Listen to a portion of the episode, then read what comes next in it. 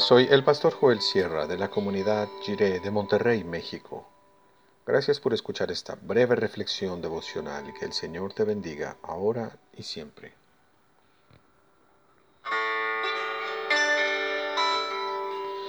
Una medicina indispensable.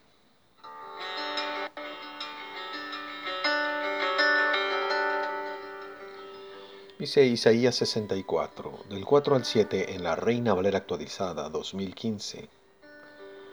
Desde la antigüedad no se ha escuchado, ni el oído ha percibido, ni el ojo ha visto a ningún Dios fuera de ti, que actúe a favor de quien en él espera. Sales al encuentro del que con alegría hace justicia de los que te recuerdan en sus caminos. He aquí, tú te airaste cuando pecamos. En esta situación hemos permanecido desde hace mucho tiempo y seremos salvos. Todos, nuestros, todos nosotros somos como cosa impura y todas nuestras obras justas como trapo de inmundicia. todos nosotros nos hemos marchitado como hojas y nuestras iniquidades nos han llevado como el viento. No hay quien invoque tu nombre ni se despierte para asirse de ti. Ciertamente escondiste tu rostro de nosotros y nos has entregado al poder de nuestras iniquidades.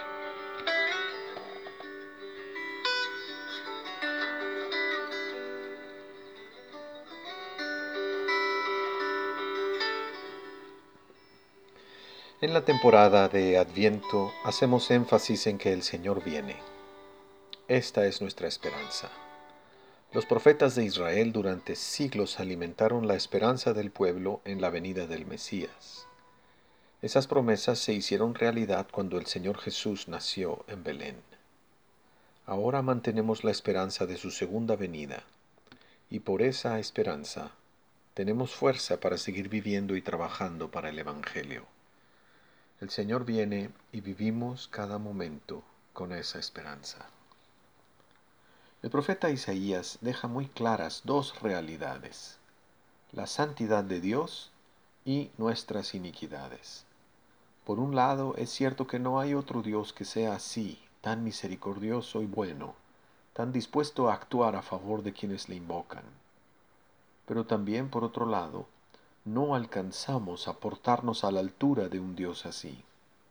Tenemos impurezas en nuestro corazón. Aún nuestras mejores acciones están manchadas de inmundicia, de egoísmo o vanagloria, de ánimos de competencia y rivalidad, de resentimiento y violencia, aunque sea de baja intensidad. Necesitamos tomar la medicina de Dios para nuestra enfermedad espiritual. Y sabemos que en la gran mayoría de los casos, la medicina no tiene un sabor agradable. Recordamos esa cucharada de jarabe que nos daban cuando enfermábamos. Mamá o papá tenía que cerciorarse de que tragáramos aquella sustancia amarga, cuyo sabor se quedaba en el paladar sin poder quitarlo, pero que nos haría bien.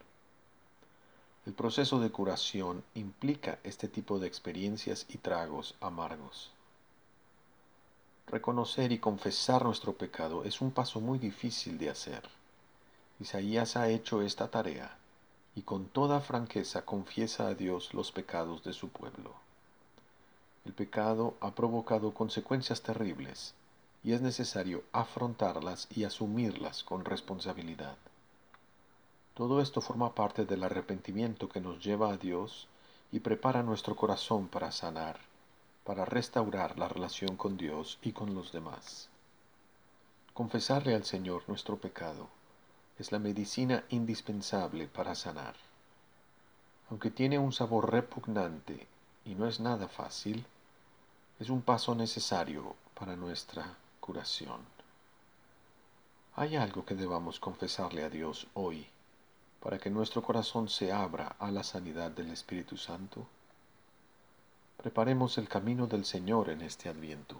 El Señor viene y hay que reconocer y confesar nuestro pecado.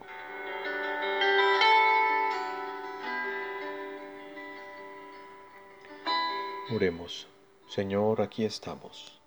Examina nuestro corazón, purifícanos y renuévanos. Amén. La palabra de Dios es más dulce que la miel y nos preserva de todo camino falso.